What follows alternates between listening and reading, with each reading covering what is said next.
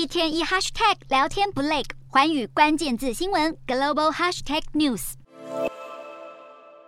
马来西亚前首相纳吉涉嫌贪污遭判入狱服刑十二年，他已经向国家元首申请特赦，而在结果出炉之前，纳吉仍然可以保留国会议员的身份，但是他是否能够在大选中上阵还是未知数。虽然纳吉正在狱中服刑，但是巫统党还是决定将纳吉列为第十五届大选的潜在候选人之一，并扬言无论最终由谁上阵，都必须在纳吉获得。特赦后让出一席，因为马来西亚的法律并没有明文规定等待特赦结果的人能不能竞选。不过监狱局明确的表达不允许纳吉在服刑期间出外竞选，而如果纳吉的特赦或司法检讨申请被驳回，巫统党也将因此丢失一个议席。